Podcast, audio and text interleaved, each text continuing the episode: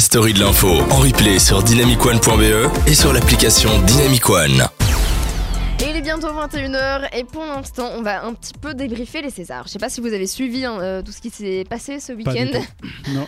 Ah moi j'ai suivi de très près, c'était incroyable. Vraiment c'était... euh, en, en général j'aime bien euh, regarder les débriefs des Césars parce que j'aime beaucoup les vannes euh, que le, le présentateur fait en général. Juste pour ça, en fait, on regarde juste. Ah mais c'est vraiment ça Si, si la personne qui présentait n'était pas là, Oui.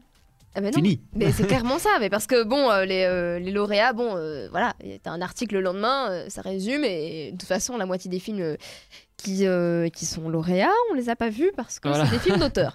donc voilà, mais l'idée là, donc c'est sympa. Mais en tout cas, moi j'ai regardé. Et euh, le- Marois a, a la peur des. a le vertige, donc on regarde pas les, les films d'auteur. C'était immonde. Voilà. J'ai hésité, Ah, va, pas dit tout de suite. ouais. Et Non, je me suis dit, je la fais quand même. Ouais, on. C'était la dernière euh, émission d'Arthur. Voilà. Vous pouvez lui dire au revoir par message. Non, en tout cas, je sais que je suis très fière du meilleur film par contre. C'est Les Misérables. J'ai pas encore été le voir, mais j'ai trop envie d'aller le voir. Euh, je pense qu'il est plus au cinéma d'ailleurs, mais bon, euh, j'attendrai que- qu'il sorte dans Ouais. les plateformes légales de Voilà. téléchargement. légal, légal. La légalité, c'est Oui, important. mais tout ça réalisé par euh, Victor Hugo, c'est bien. Oui, exactement. Non, très drôle. Très bon film dans toutes les librairies. Non mais euh, vraiment pour ceux qui ne connaissaient pas, c'est pas du tout euh, le délire de Victor Hugo.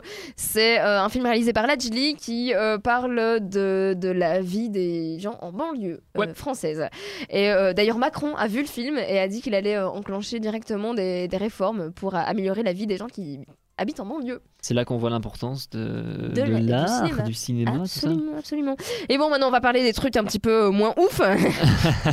Alors, euh, le vainqueur du meilleur réalisateur, notre cher et tendre, The Only One, The One and Only, Polanski. Yes voilà, ça a fait. euh, ça, ça a eu un- une répercussion énorme parce que je sais pas si vous connaissez Adèle Haenel. ouais. Non. Ah, bah voilà. Adèle Haenel, c'est une, euh, c'est une euh, jeune actrice qui a déjà reçu deux Césars avant ses 30 ans, donc ça c'est quand même euh, c'est un bel exploit quand même pas mal. Et euh, c'est une, une des figures du, euh, du mouvement MeToo en France. Et euh, en, en entendant du coup que Polanski avait été élu meilleur réalisateur, elle s'est levée et elle s'est barrée. Donc je pense que vous avez sûrement peut-être dû voir des, des images d'elle ou bien des, petits, des petites caricatures sur oui. internet parce qu'évidemment le allez euh, la manière dont elle s'est levée etc ça a fait euh, bah, ça a fait une image euh, qui à mon avis va être va tourner partout et Ah, va va être culte. les. ça dans- quand ouais, le nom a été annoncé. Ouais, ouais, exactement. Ah ouais. Donc euh, c'était deux réalisatrices Mhm. euh, femmes qui avaient euh, bah, réalisatrices et femmes oui, c'est la même chose. Euh, des réalisatrices qui avaient euh, qui avaient annoncé du coup le meilleur, meilleur réalisateur. On voyait que euh, c'était un petit peu bizarre, qu'elles non plus étaient vraiment très très gênées. Ouais, c'est. Ah ouais, euh, c'était incroyable. Et quand elles l'ont annoncé, bah du coup euh, évidemment un grand silence dans la salle, mais il y avait quand même il y a quand même eu des applaudissements, Mhm. mais c'était mitigé. C'était vraiment pas comme dans Ouais, les autres. hein. C'est vrai que c'est un, un moment, je pense, qui, qui va. Euh, je pense qu'elle a crié, c'est une honte. Oui, euh, la honte, que- ouais, ouais, c'est ça qu'il ouais, a dit. C'est un moment qui restera vraiment dans, dans les annales, comme toujours Ah, avec clairement. Polanski. Allez Ah, tout le. Faut vraiment je rentre ce, ce, ce, ce- Oui, oui, ce petit son. Ah, ça va être exceptionnel. Mais euh, oui, donc voilà, elle s'est levée, c'est devenu un moment culte. Par contre, euh, moi, ce que j'ai adoré euh, dans ces Césars-là, et je la salue complètement, c'est Florence Foresti. Elle a été incroyable. Vraiment, euh, elle a directement mis les pieds dans le plat. Elle a, euh, elle est, euh, elle a pas un elle a pas essayé de, de faire en sorte de faire comme si rien ne se passait elle a directement vanné Polanski etc avec des, des vannes très très justes très très drôles donc franchement moi je dis chapeau parce qu'elle est pas revenue dans la meilleure des années mais, euh, Mais elle n'est pas revenue sur scène à la fin. Ouais, pas du tout. En fait, après que évidemment que Polanski a été euh, élu meilleur réalisateur. Là. non, donc il, est- évidemment.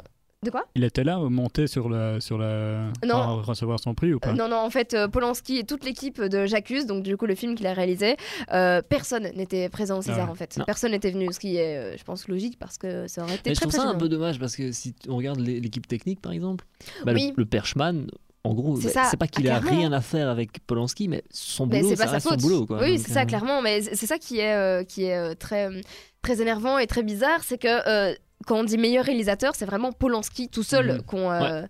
Ouais. qu'on félicite. Euh, Il, y aurait eu euh, meilleur film, par exemple.